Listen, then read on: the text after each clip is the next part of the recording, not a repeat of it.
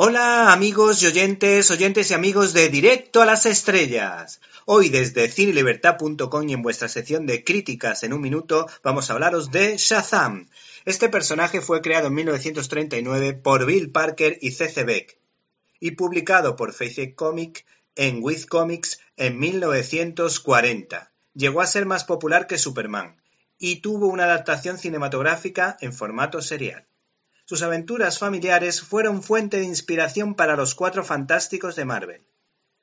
Tras la compra de los derechos por parte de DC en 1972, se convirtió en un personaje de la compañía.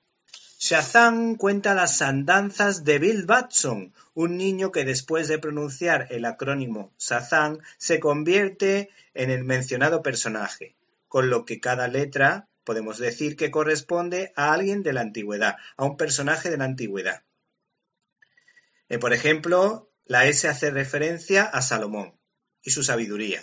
La H es Hércules y significa fuerza. La A de Atlas, resistencia. La Z de Zeus, poder. La A de Aquiles, coraje. Y la M de Mercurio, velocidad.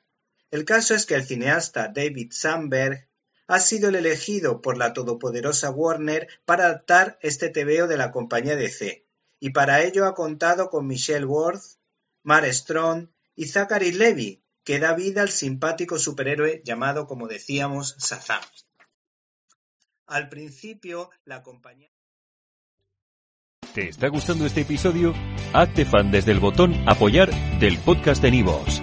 Elige tu aportación y podrás escuchar este y el resto de sus episodios extra. Además, ayudarás a su productor a seguir creando contenido con la misma pasión y dedicación.